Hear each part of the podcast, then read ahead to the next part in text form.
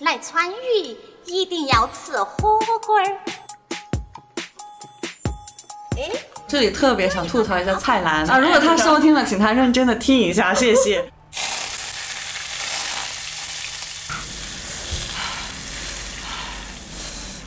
辣辣辣，有这么辣吗？辣辣辣辣，我很少被辣成这样。又麻又辣。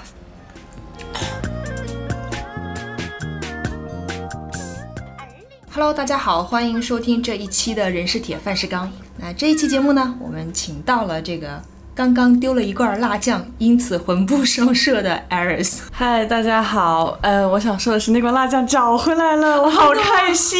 其实是谁拿了呢？是一个同事拿了，因为那段时间收到了很多 PR 的礼物，然后 PR 礼物放在我桌子的旁边，他们就以为我桌上那罐辣酱也是 PR 礼物。但我想说，哪个 PR 会送辣酱？我怕你们无福消受。那是四川产的辣酱。嗯，好，那刚才已经说到了一个关键词，就是四川辣酱。你跟这罐四川辣酱有什么关系？大家好，我是 Aris，是一名在香港的四川成都人。这罐辣酱呢，是我出去工作的。的时候去了那个公展会，看到有一个摊位卖四川食品，十分特别，我就上去跟那个老板聊了几句。然后我跟那个老板说，我也是四川人。老板说，那好，我送你一罐辣酱吧。然后我放回公司，结果。他就不见了，我就非常伤心。然后他前两天找回来了，我还挺开心的。我感觉刚才这一段故事就还很符合我印象中对于四川人的印象。第一就是好像嗯特别能吃辣，嗯。第二就是好像大家都非常的嗯豪爽。比如说老板知道你是四川人，他可能也是四川人，是不是？所以他说哎，那你就拿一罐家乡的东西走。对，免费送的，我挺开心的。对啊，对啊，对啊，所以我的这个刻板印象还还正确吗？你觉得？我觉得大致上是正确的，而且好像据我了解，出来闯的四川人也不多。就我身边的，其实也真的不多，大家就就会对为数不多的一些。在外的四川人留下这样的印象，嗯，差不多，嗯。那其实，比如说，我觉得现在，嗯，大家对于川菜都比较喜欢，就能吃辣不能吃辣都会说，哎，我我喜欢川菜，我喜欢吃什么辣菜之类的。我不知道，比如说，呃，如果你听到有人跟你讲说，哎，我也喜欢吃川菜，或者我也喜欢吃辣菜，你会用一个什么标准来衡量对方究竟吃辣的能力在哪一个层级？哦，其实这个还挺难衡量的。不过通常呢，我发现很多人都能吃辣，但是未必能吃麻。嗯，因为我就是这样子，我不能吃麻。其实我辣就还，所以其实我有时候会觉得我更适合吃湖南啊、江西啊那边的菜，因为他们的麻比较少一点。对对对，而且有很多人他爱吃辣，他其实是爱吃那个红油，就是因为四川菜很重口味、重油重盐嘛，他喜欢那个重口的感觉。但是你真的。给他一盘正宗川菜还未必能吃。然后我想提到的就是，因为我同事全都是香港人，他们会问我你是不是很能吃辣？你谭仔吃几辣？对对对，他们把谭仔变成一个指标。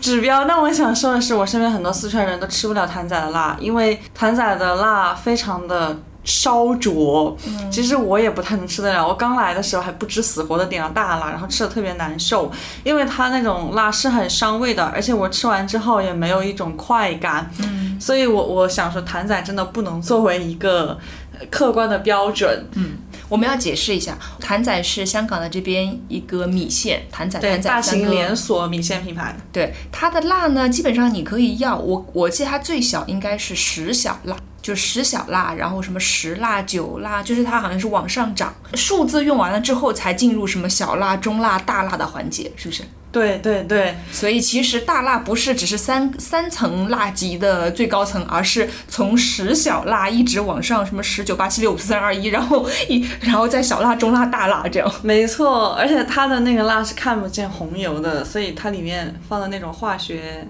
原料，我觉得其实吃了很难受。有可能就放的是辣椒素，对不对？对，放的是辣椒素。然后我身边的四川朋友，我们都觉得其实也吃不了太辣，就只是说。为了让它能有个味道，我就吃中辣而已。我我吃十小辣，怎么可能？这个我每次都是，哎，我十小辣就行，不要给我放太多的辣。嗯 嗯。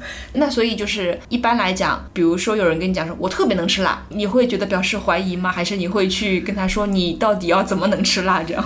哦，我通常就是那我们一起吃啊，然后别人就会后退一步，又说那我可能也没有你能吃辣。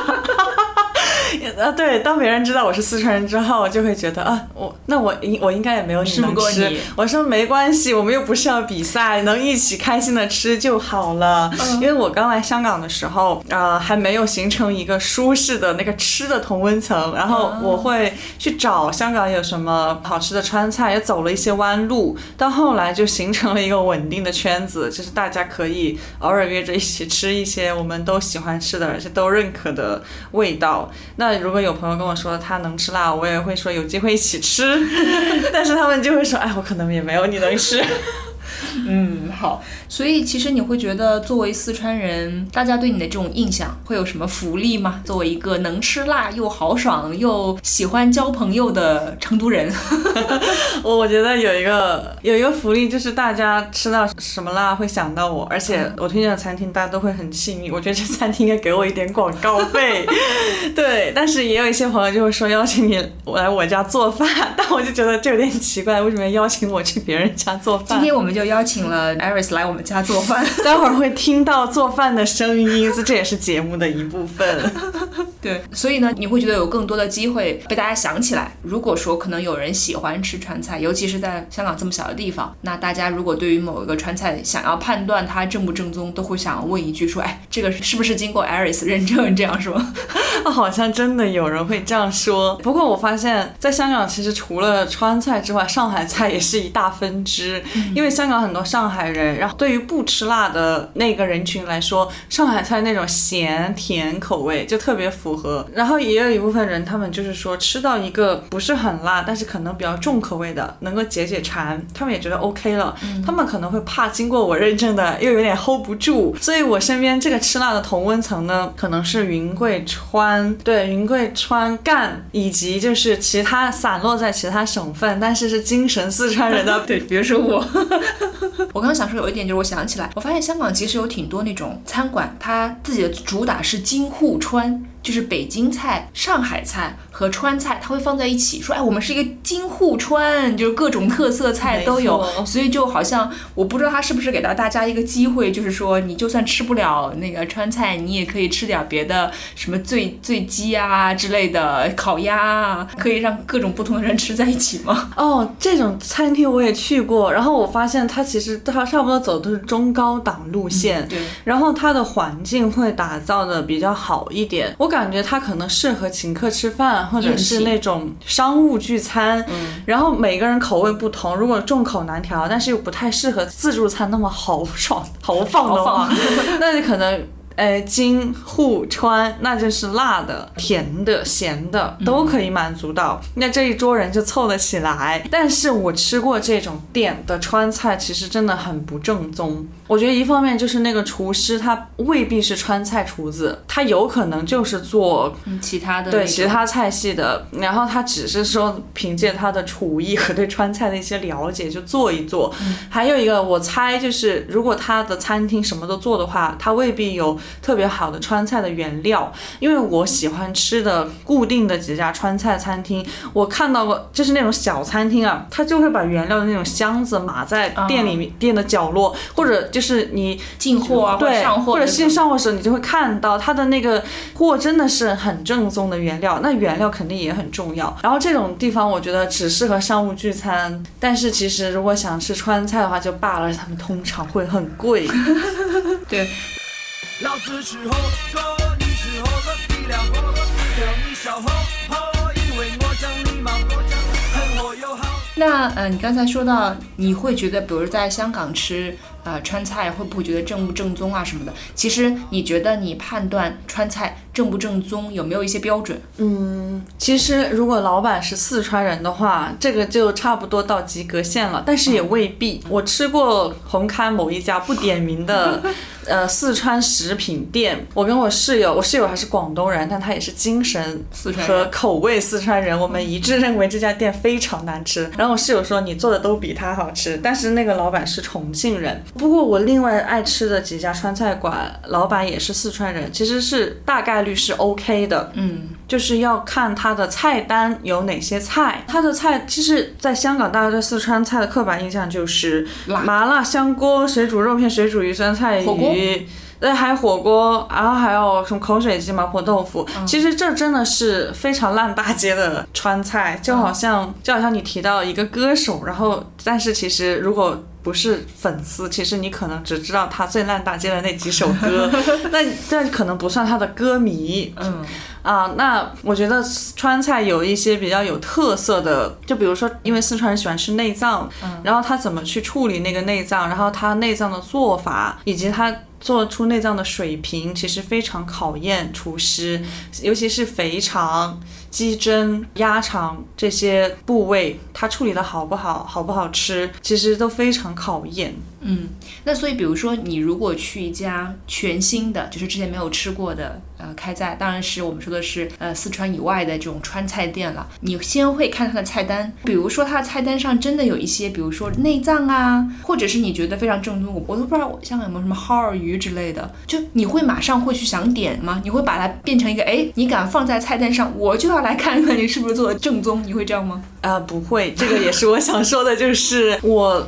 出来之后，因为我之前二十多年一直在成都生活、四川生活，那我出来之后有几个食物是我很没有安全感的。就你在外面吃不太会对想吃，如果这个餐厅这个老板我不是很信任的话，我轻易不会点，不然的话会非常难吃。一个是肥肠，呃，就是香港叫猪大肠，然后四川叫肥肠。我觉得他们为什么叫猪大肠？因为他们连里面那个肠油都不会去掉，然后他们的猪大肠是一大片非常厚。但我想说，四川的肥肠是把那个肠油刮得干干净净，只是一层薄薄的皮。那我们在吃之前还会把它处理过，它是油都变出来的，非常干香的感觉，然后再跟辣椒炒在一起就很好吃。但是香港它有那个肠油在，我已经觉得有点倒胃口了。然后它的做法有可能是清汤的，也有可能是就是其他口味，anyway。但是就有人说他们喜欢那个。腥味，然后我就觉得特别难理解，这是一一点，这是让我在想说，它有可能是跟比如说香港那种卤味啊，或者是潮汕那边的那种卤味，它可能也会有卤大肠，但它的做法可能就是它会保留着那个肠油。我在猜啊，其实潮汕菜我是爱吃的，然后它有一些卤味也卤的好吃，我就觉得 OK。就总之是，虽然你爱吃大肠，但对肠油无法接受，是吧？因为那个不健康，真的。而且我之前吃到过一家肥肠粉，就是四川人爱吃肥肠粉，就红薯粉加那个肥肠的浇头。然后它那个肥肠也没处理好，超级臭，最后我们都吃不下。对，然后刚刚说到肥肠是一个我没有安全感的食物，另外一个就是羊肉。我知道香港人，我听亲耳听到香港朋友说他们喜欢吃羊肉的骚味，我表示很难理解。西安人好像也爱吃，但是我自己在四川吃过，就是我们那个地方雅安有一家很出名，在一个小县城，然后一个不知名的店里面。有一家很好吃的羊肉汤，它清汤的、红汤的、泡椒的都会卖。他家的羊肉汤真的一点骚味都没有，很多人会慕名开车而去。然后我妈有时候会开两个多小时车去吃东西。对我想说这是四川人的特色，就是会专门开车去周边的城市找吃的。我们会专门慕名而去，然后开车呃买那个羊肉汤。以前我高三的时候压力很大，我妈就有那个给我补身子，然后我就一胖不复返了。其实我以前是个瘦子，真的，后来就很难减下去。然后大家不要他那个轻易喝羊肉汤啊，这个 不要喝太，不要去四川生活，应该这么说。没有羊肉汤也有别的什么。然后它那个羊肉真的一点骚味都没有，我都能够吃的干干净净。但是出来之后，有些羊肉让我难以下咽。我在香港还没有怎么吃过羊肉，就比较少。我看别人吃的话，我就不想吃了。但我觉得，我觉得香港有很多不同吃法，它有那种西式的烤羊架，嗯，然后也有那种羊肉汤的，然后也有炒的，还有那个羊腩包是吧？对就最比较羊腩包哦，我记得上一个春节我去一个 local 的朋友家里吃饭，然后他妈就是买了个羊腩包，后来就加了菜进去煮，因为他妈是开餐厅的，然后我哦朋友也是个吃货，他妈说这个羊腩包一点都不腥，很好吃，好多人买不呀？对，我就相信，然后我吃真的是 OK 的，嗯，对我觉得真的是 OK 的，这个是我在香港为数不多吃羊肉的经历，而且它是那个知竹羊腩包，它是那种咸味的，可能加了很多酱油，然后是就是那个整体的颜色是比较偏黑的，就加了酱油或者别的酱之类的，它跟四川那种还不一样。其实四川人如果吃清汤的羊肉汤，我们那个汤是奶白的，嗯，然后会加葱和香菜，然后一个干碟，对，没错。然后我们喝汤其实就是要喝清淡的，再用那个蘸碟去蘸辣酱，反那而个肉是吧对我们反而其实不吃辣的话，我们反而会吃的很清淡，感觉比广东人还清淡。嗯那好，说了内脏不轻易尝试，羊肉不轻易尝试，还有什么是不轻易尝试的吗？就暂时没有想到，还有一个东西我想吐槽，就是香港的冰粉，他们要卖二三十块钱一份，但其实我觉得就是一个红糖果冻。啊为什么这么说？因为它们的原料其实是一样的，然后就是一个呃固体状的透明的可食用的那个东西，菊若。我以为是什么吉利片之类，用来做那个哦，其实不是吉利片，是一种粉，用开水兑了之后就冷却。但是香港很多冰粉，它就是加红糖，然后最多加点桂花或者玫瑰酱那种。但是我们四川人的冰粉就是十块钱、八块钱一份，里面满满当当就是什么花生碎、葡萄干，然后山楂碎、红糖，然后再加上水果，还有糍粑粒，就是一份水水果糍粑冰粉，就算是豪华版的才十多块钱。但我想香港这个冰粉，我知道它是什么水平，我就压根儿就不想吃，所以我会自己在网上买原料回来，嗯这样自己做自己做，其实很简单。对，可能我觉得也是，就是很多在这边的，比如说四川人或者精神四川人，他们看到有冰粉的时候，其实还是喜出望外的，对吧？说哦，居然有冰粉，就是有可能你就是以前可能很长一段时间你都吃不到这样子，你现在有的吃，所以他们就愿意花一个大价钱去吃，这样说啊，你一定要尝一尝这是特色。没错，而且这个其实真的很解辣。因为它是冰镇过的那个果冻嘛，我觉得就是果冻而已。对，没有加添加剂，没有对，加那种添加剂的果冻，但是香港人把它卖到很贵，可能我真的是一个对食物有要求的人。就为什么你一开始会问我，大家想要找川菜馆会去问我的意见，因为我就是比较挑剔对食物，可能我是比较有要求，我会想要去给自己创造一个呃小环境，来让自己吃的开心一点。嗯，那我们刚才说到的食材，比如说说到口味的时候，你在异乡啊，就是四川以以外的地方去吃一家川菜馆子，有什么样的时候是让你觉得说？因为我不知道大家是不是对于川菜就是辣，会不会你在这方面有没有觉得说，哎，进去吃到某一些味道，你会觉得说，哎，这个真的不正宗这样？其实会的，包括我在香港吃了很多所谓的什么云贵川米线，哦，我老爱吃了。呃哦，当然当然可能不是指云贵川这家店，是指有一些米线店，它打着云贵川的招牌，但是我觉得其实就是升级版的坛仔，它真的是辣的你可能鼻涕眼泪横流，但是一点也不好吃。我觉得。这种辣的过瘾呢，就是说四川川菜系的辣，一个是要有麻，二一个就是你吃完之后觉得鼻腔都很通透。就是我们四川人有一个土方法治感冒、治伤风感冒，就是吃顿辣，吃顿火锅，然后流个鼻涕就好了。广东人表示无法理解，可能因为他们是风热感冒，所以不能通过吃辣 来缓解。但是这川菜的那种辣呢，它真的可以好像打开了你的任督二脉。打开了整个头腔，然后就就舒畅了，是吗？没错，没错，就是吃完之后可能就出一身汗，鼻子不堵了就好了，好像。但是这样说起来有一点点伪科学，就是我之前有有试过，就是感冒，但是我就去就去喝那个冬阴功汤，就狂喝冬阴功汤，真的吗？就喝好了。就喝好了。你当时是风寒吗？我我其实不知道，我每一次感冒或者发烧什么的，我其实不太知道，呃，我自己究竟是因为什么具体的原因，都喝冬阴功？也没有，就试过那么一次。那段时间不知道为什么就是想喝冬阴功，然后就狂喝冬阴功，然后你就出汗嘛，对吧？你就出汗，然后你就流鼻涕什么的，就好像也就好了。那就是但主要没有我我没有办法，对，也有可能，主要没有办法喝那个什么麻辣汤啊，就是。那个也太变态了。因为我之前跟 Iris 有去另外一个也是四川的朋友家吃火锅，在那一顿饭局上学会了用原汤碟对原原火锅的汤来做这个蘸碟，没错，没错好，神奇。没错，没错。因为通常来说，火锅的碟就是葱、蒜香油还有那个香油。但是四川还有一种吃法叫原汤碟，就是直接打把那个汤打上来，就不要油，这样子其实会更辣一些。在四川有些有时候吃串串或者吃那个冷锅鱼，我们都会这样吃。老子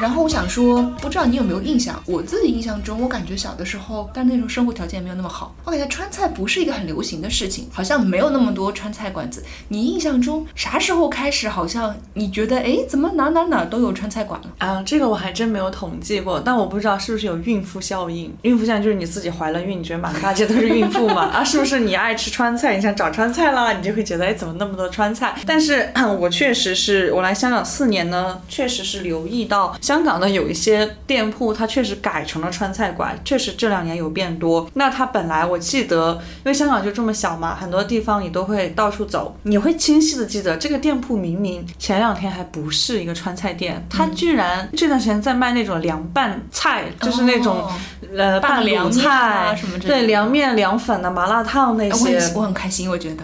没错，我也很开心。不过有些也不好吃，我说实话，我都想卖了。我们期待着，你不会说是我经常吃那个重庆小吃吧？最近好像挺多的。啊，最近非常多，然后川菜的话也开的越来越多。其实我是想说，一家川菜馆其实不管它正不正宗吧，它至少还是有红油，然后重油重盐的，而且它是炒菜。那很多人他馋的时候就会特别想吃，所以我觉得可能它也一直以来比较有市场，但是这两年好像就越来越霸道了。但我觉得很多，嗯，很多川菜馆并不正宗，然后很多人对川菜的理解也比较片面。然后我这里特别想吐槽一下蔡澜，作为一个香港蔡澜会收听我们的节目吗？我好想啊，如果他收听了，请他认真的听一下，谢谢。蔡澜他作为香港一个美食作家，然后一个著名的食品人，我、还有一本他的书。但是呢，我觉得他对川菜的理解非常片面。他好像写过一篇文章，大概的内容我不记得了。他就是在说川菜，就是说呃，只是辣呀，把食材原本的新鲜和口感给掩盖了了。但是我想说的是，其实不是的，那是因为你不吃辣。其实对于吃辣的人，比如说我们吃火锅，然后那些内脏、黄喉啊、毛肚啊，还有牛肉、鹅肠那些，我们也是要看它的新鲜度的。而且这个如果不新鲜，我们真的吃得出来。然后我们成都人真的很嘴刁，每天都有很多的火锅店在成都开，但是也会倒闭很多，能够撑过两年的店都是牛逼。嗯，那我们进去不仅看环境、服务、口味，它的食材新鲜度也非常重要。一个不新鲜的黄喉鹅肠，它一定不脆。那我们其实就会挑剔它的口感不好，以及就是其实吃辣的人，你仍然可以从那个厚重的麻辣牛油味当中分辨出这个食物是不是有一点点变质的那种腥呢？那如果是有的话，这个也是不合格的。而这种内脏的不新鲜，其实一眼也能看得出来，然后我们的味觉也能尝出来。所以我想说，麻辣并不会掩盖食物的新鲜和口感，会这样说只是你不吃辣而已。蔡澜，谢谢。我有点紧张，还好蔡澜不听我们的节目。没有，他听了也可以交流一下。在这里，我要插播一则 Iris 让我要跟大家说的一段话。他说，没有这段话的话呢，喊话菜篮就不够有力了。就是说，麻辣呢不应该只是像谭仔那种简单粗暴的刺激，而是要很有层次、很丰富的味道，也包括了麻、香、鲜、甜、咸等。只追求刺激的味道呢，并不是我们成都人要追求的。以上就是要插播的内容，我们继续那天的聊天啦。我妈说钱找不完，更要慢慢存。街上的人好多，有几个真的哥，脑壳头有掉过，钱往老子包包头。所有老玩马级别的玩家，哎，但是我我前段时间不是在公司吃午饭嘛？其实我们公司也挺多喜欢吃辣的人啊，有比如说韩国人啊，还有印尼的朋友啊、同事啊什么的，他们都还蛮喜欢吃辣的。对于一些比如说川川味的这种小店，都挺有好感的。但你会不会觉得？确实是，比如说我我们我们点的那一家店，它的菜单里面会说什么水煮澳洲深海鲈鱼啊，或者是什么叫自己叫快乐猪，但它那个猪好像就是类似于外国进口的什么什么什么什么猪的肉，然后做成的蒜泥白肉啊，就是它把很名贵的食材放到川菜中，然后因此呢，它的价格也特别的高。你会不会觉得这个事其实也没啥必要？我觉得川菜最重要是它那个辣椒和红油。那那之前其实有一些关于川菜的故事，就是说可能以前的码头工人他们没有太多时间或者太多的钱去吃饭，然后就会用一锅麻辣的料来煮一些内脏来吃，这样可以吃得饱。然后就我有一个说法，什么麻辣的味道是给穷人吃的。我刚刚脑子里突然蹦出这句话，然后我我其实也有点不开心，但我我想说的就是说，其实它那个辣椒和调味本身才是最重要的，这才是川菜的精髓。而一个我们所谓的四川吃的梭边鱼跟澳洲深海鲈鱼，呃，并不会对这个水煮鱼本身。带来太多的影响，但是我觉得有点浮夸。我我感觉到吃辣的人其实性格都比较豪爽，而且就算他不是吃辣省份的人，他吃辣的话，好像他更能够打得开自己。我以为你说 更开心，也也是吧，这是一种 stereotype，因为就说辣是一种痛觉，就如果你能够享受这种痛，其实说明你还挺能够兼容不同的东西的。嗯。那我们就来聊一聊，在异乡的成都人是怎么从我们这种不一定会时常吃到正宗四川菜的日子里，排解一下自己思乡的这种感情。嗯，刚刚说了，我是一个比较。有要求、比较嘴刁的人，那我就在异乡就不得已要复制一下家乡的味道，有的时候也会做给朋友吃。啊，那么这个我刚刚说到食材，尤其是调味原料食材很重要，但我发现其实大多数食材香港都是买得到的，包括呃上环有一条街，我相信很多人都知道，这上环有一条街，它在那个一个阶梯的旁边，然后它卖非常多的。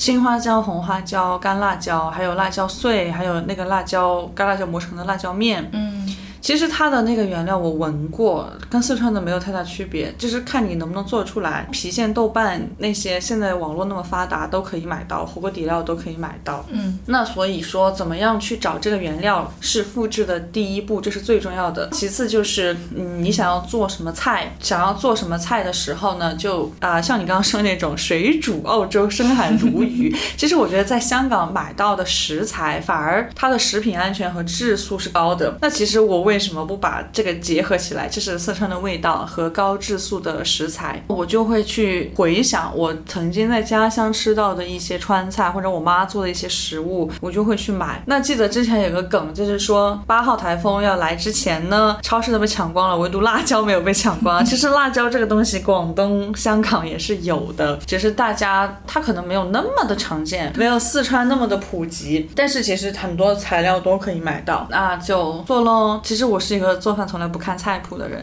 完全靠想象。呃，对我，我美其名曰是靠我和食材之间的感应，就是我感觉它。这样熟了，或者我感觉这样就够了，然后我就这样了。其实大多数时候我的直觉还比较准。哎，我就不太行。我以前是一个做饭靠想象的，就是我想象小的时候看我爸妈是怎么做的，或者是我想象怎么怎么样。后来发现我的想象力不太行，我的想象力跟现实还是有出入，所以我就开始很认真的去看菜谱了。哦，对，其实现在网上也有很多菜谱，比如说。比较出名的下厨房，然后呢，有一些美食博主日食记是比较出名的。我有的时候经常看他们的菜单，然后跟着做。对，其实他我会看他的菜单，就他，而且他视频做的很精致，他会治愈我，以及他做的饭会给我一些灵感。但我想说的，是我从来不参考他们的比例，就放多少放多少，我不参考。我就是觉得，哎，这个看起来好好吃，会，哎，这个。冬天来了，很适合吃，我就做一做，就给你一些食材和食物的灵感，但不是一个具体的操作，是吧？没错，就我室友之前呢，听我说，哎，我收日食记起吧，他说不要看日食记那个做出来不好吃，我说我从来不参考菜谱，任何菜谱，我只是看到别人这样做好吃，或者他适合这个季节吃，我就去自己做了，我其实是不会去参考菜谱的，而且每个人口味不一样，其实可以有所微调。嗯，那你会自己出一个菜谱吗？其实好像也不是不行，但是我发现很多那个菜谱的博主呢，他会很精确，就是什么酱油几克，你也可以很粗略说少许少许少许，只不过你会被骂而已。那我不想被骂，但是哎，不过这么说，我家有食物秤，我真的没有量过我每次做饭之前放多少调料。嗯，但你也有可有其他的那种计量工具，比如说茶勺还是汤勺，就是放多少？没有盐。我的意思就是，除了你量出具。体的克数之外，你也可以就是告诉大家说，我这是放的是一汤勺啊，还是一茶勺啊，好像也可以帮助大家理解它要放多少。这个其实我也没有什么概念，因为我觉得我对着一个勺子倒盐，跟我对着一锅菜倒盐好像是不太一样的。我怕我对着一个勺子倒，我反而不精确了。嗯，明白。所以就是你一定要在做饭的那个当场那个当下才能知道。哎，我对着这一锅东西，我放多少多少调料，我觉得是安全的，或者是多多少调料是觉得是 OK 的。可能吧，可能吧。嗯。而且我我其实不太喜欢去量化很多东西，就像呃，我写文章呢，如果别人让我给他一个提纲，我就写不好了。好，还好我这次录节目之前，我其实也让他给我写了个提纲。其实那也不算提纲，就是你问我想聊什么，然后我跟你说我想聊什么。我觉得那个跟提纲还有差别。有些时候写文章，他那个提纲需要列的很仔细，我就觉得我们写不了了。嗯，还好还好，我没有因此劝退艾瑞斯。嗯，不会。他现在喝起了一个非常养生的枸杞红枣茶。没错。你啥时候开始喝这个茶？这也是你们四川人的习惯吗？你们不是爱喝喝个茶什么的，在人民公园？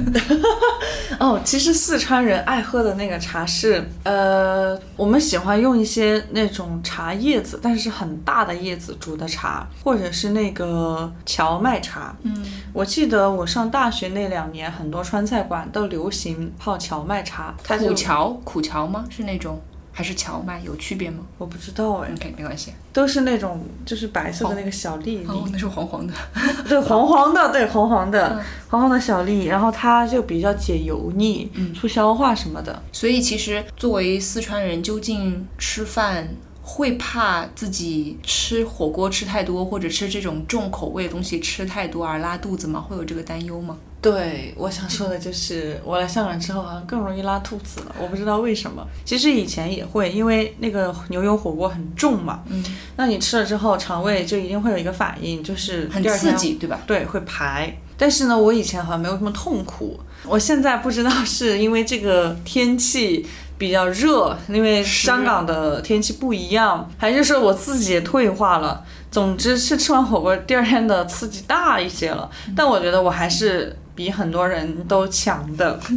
没错，不过但是就算是这样，仍然要吃，因为对，因为你嘴巴少了。嗯，哎，刚才我们说到你复制这个四川菜，我们说到了选材，对吧？就是比如说一些。比较常用会用到的食材，还有就是凭感觉，用心的和食材去去交流。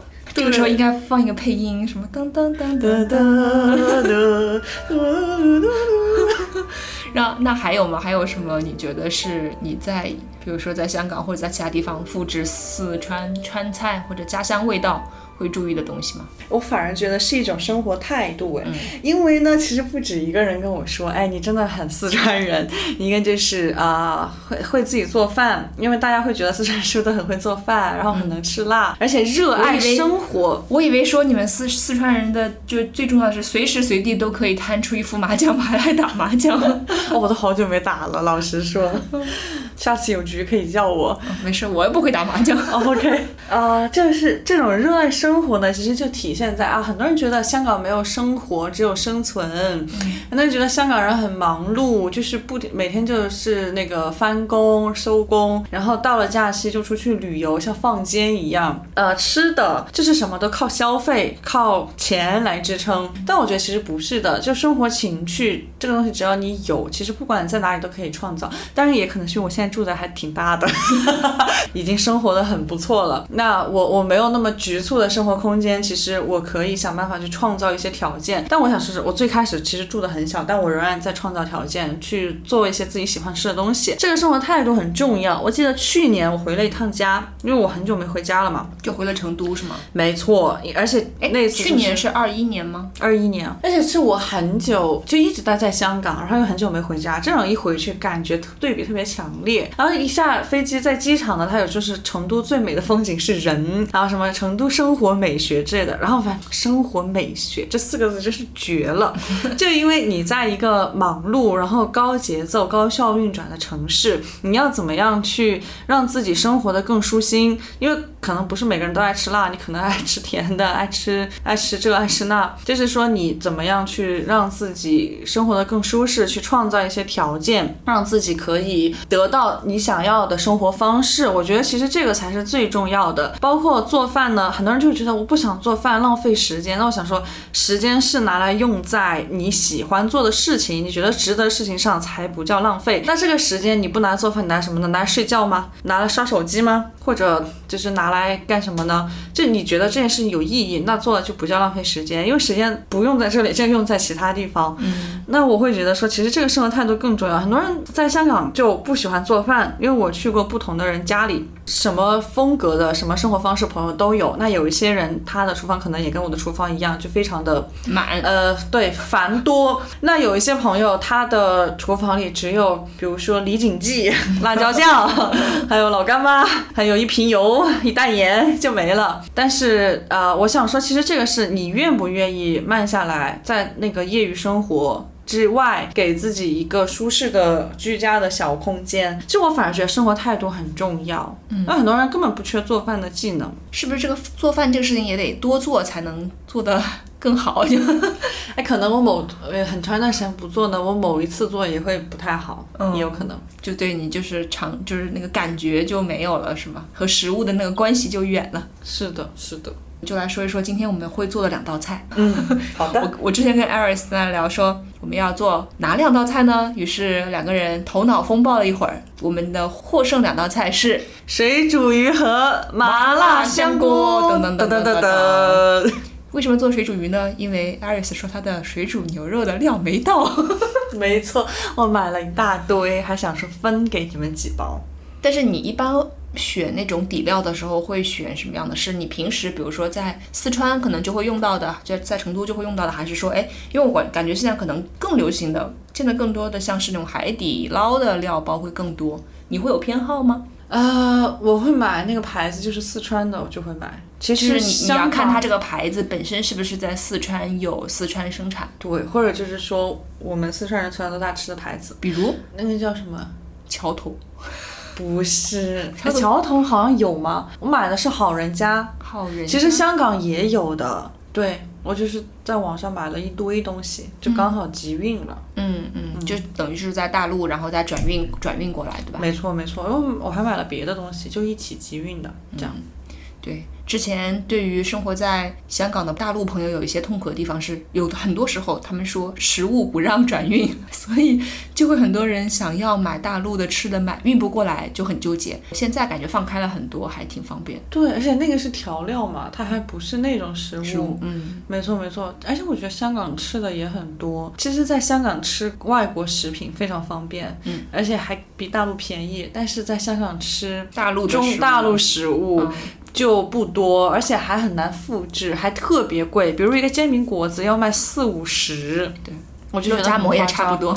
没错，然后在香港吃川菜大概是内地的几倍，然后在香港吃火锅就更吓人了，嗯，在内是内地的将近十倍，嗯非常夸张。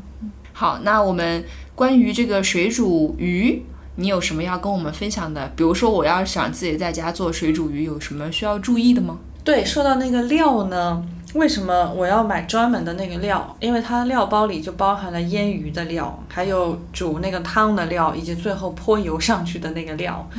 那我觉得水煮鱼就是那个刀工很重要，因为我就是个刀工很差的人。啊，我也是个刀工很差的人，我们家刀也很差，刀工也很差。我家的刀还是那种像水果刀一样的刀呢，就那个片一定要厚薄比较均匀。这就是那你我完蛋了！今天我在看那个，我们买了脆肉碗嘛，那我让那个阿姨给我就是片好，我是跟她说片结果薄一点，它变成了块，对吧？我让她片薄一点，她说好，知道知道，片薄一点。最后片出来，嗯，怎么都跟那个三文鱼块儿差不多厚了？然后我就，嗯，好吧，阿姨你这个片的也不是很薄啊。没错，这就是我我在我们那边的街市也是这样的，他没有耐心给你骗。对，而且他虽然你跟他讲说，哎，我这个是要做什么什么用，我要薄，我要薄，但我感觉嗯也也不行啊。很敷衍，还不如买一整块回来自己切呢。这个是我做菜的一个瓶颈，就是我切东西永远不能做到粗细厚薄均匀啊，我也不能。那这个就导致可能那个薄一点的、小一点的都已经老了，然后厚一点的还没熟。对，其实主要是是受热的这个问题，对吧？对，它受热就不会均匀。其实川菜呢，没有太多的秘诀，就多放原料。我之前就料足就行，真的料足就行。就比如说你。炒一个普通的菜，但是呢，比如说你加点韭菜，加点那个尖椒，然后加点洋葱、姜蒜、备齐，其实它就不会难吃。然后川菜还有一个秘诀就是油重，重油、宽油。为什么很多人馋的时候他就很想吃川菜？因为这种重油的菜，它可以满足你的那种心理。嗯。你要给我们介绍一下你要怎么做吗？还是你觉得 OK？嗯，好，真的作为一个不看菜谱的人，我也不擅长去跟别人说这个要制造什么。真的，每我我做饭的时候呢，有朋友跟我一起做饭，他就会说，我就自己一个人在那儿哒哒哒哒哒哒，然后把这些搞定了，他就发现哇，也不用说什么，也没有那么麻烦，就哎呀这个，哎呀那个掉了，我就非常就是把它就搞定了。嗯，其实呢，呃，水煮鱼，我发现香港的一些餐厅它的做法不正宗，一吃就吃得出来。就是川菜厨子他的做法是先把那些菜用水煮好了之后铺在那个容器的底下，然后再炒料，再加水，再把鱼片煮下去，再把那个汤浇在那些煮好了的菜上面。但是我自己吃的时候就能感觉到，香港那些餐厅的水煮鱼，它是把菜和鱼放在一起煮的，其实这样就出来会有差别。差别在哪里呢？是菜上面会有一些味道，还是说因为它都要放在一个地方煮，所以你很难控制它每一种食材？本身不同的这个，比如说受热的程度啊，有有些有些菜可能已经烂了，或者另外一些菜才刚刚好，这样吗？啊，受热是一个问题，还有就是，如果你一起煮的话，很多蔬菜它会把油吸掉，然后就会导致这一锅汤没有那么的重口味。但是如果你先煮好菜，再把那个汤和鱼片倒上去的话，它那个菜也会被泡出感味道，但是呢，它也不会把那个汤。直接变成淡的，然后最后再放那些花椒还有辣椒面铺在上面，再烧热油浇上去。对，但是香港的一些水煮鱼，我觉得就是水煮。鱼，但是我之前吃过一家川菜馆，然后呢，那个老板就说，你如果下次想吃正宗水煮鱼，你就说叫泼辣鱼。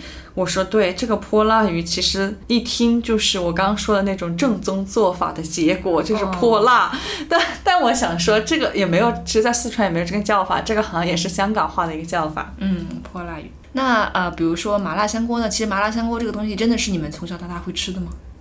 它不是一个川菜吧？我觉得好像东北人也会吃这个，但是东北人喜欢放麻酱。东北人喜欢放麻酱，然后还有就是东北人喜欢吃丸子，这是我的两个观察所得。四川人一个就是我刚刚说的爱吃内脏嘛，然后我们喜欢在很多东西里面放土豆和藕。论土豆和藕的一千种花式吃法，您告诉我有什么花式吃法？不就都铺在不同的不同的菜里面吗？铺在水煮鱼、水煮肉、水煮牛蛙的里面。其实还可以炸了吃，然后也可以煮了单独吃，还可以做钵钵鸡吃，还有冷锅串串吃。总之就是和不同的红油、不同味道的辣、不同味型的这种辣混在一起吃。对，然后怎么煎、炸、煮、炒，样样都有。哦，对，我想说，其实麻辣香锅，我觉得它在香港的一种模式，就是说你想吃什么可以自己勾那几道菜啊，对对对。但是在四川的话，我们吃麻辣香锅其实不是这样的，就是比如说你吃一份肥肠，我们叫干锅，其实还不叫麻辣香锅。比如你点一份肥肠干锅，干锅肥肠，不好意思，语序都变了。